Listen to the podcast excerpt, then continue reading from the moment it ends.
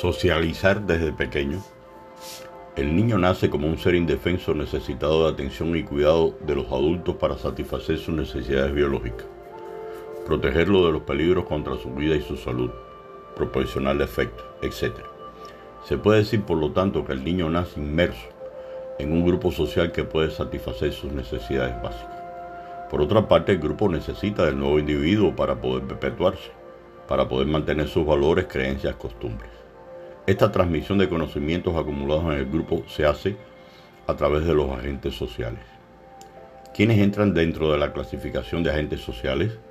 Madre, padre, hermanos, familiares, compañeros, maestros, instituciones como la escuela, medios de comunicación social, sobre todo la televisión y actualmente el Internet, la cual debe pulirse aún mucho.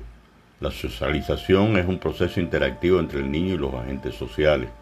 En esta interacción el niño va a adquirir los valores, normas, costumbres, roles, conductas que le transmite la sociedad en la que vive. ¿Qué agentes sociales podemos considerar prioritarios?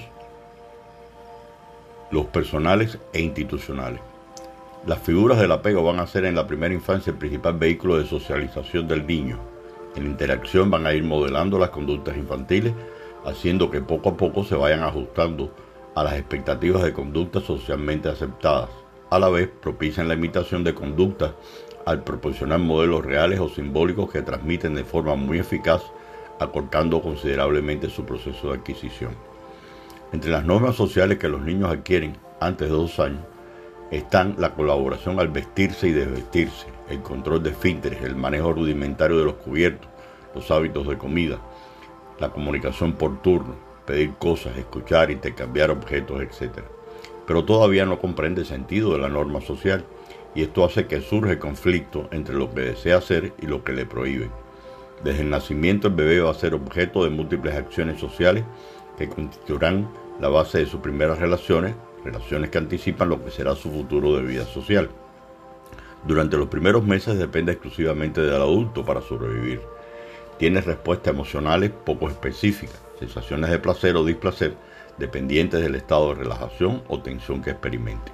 Al mismo tiempo, el grupo social donde nace el niño necesita también de la incorporación de éste para mantenerse y sobrevivir. Y, por ello, además de satisfacer sus necesidades, le transmite la cultura acumulada a lo largo de todo el curso del desarrollo de la especie.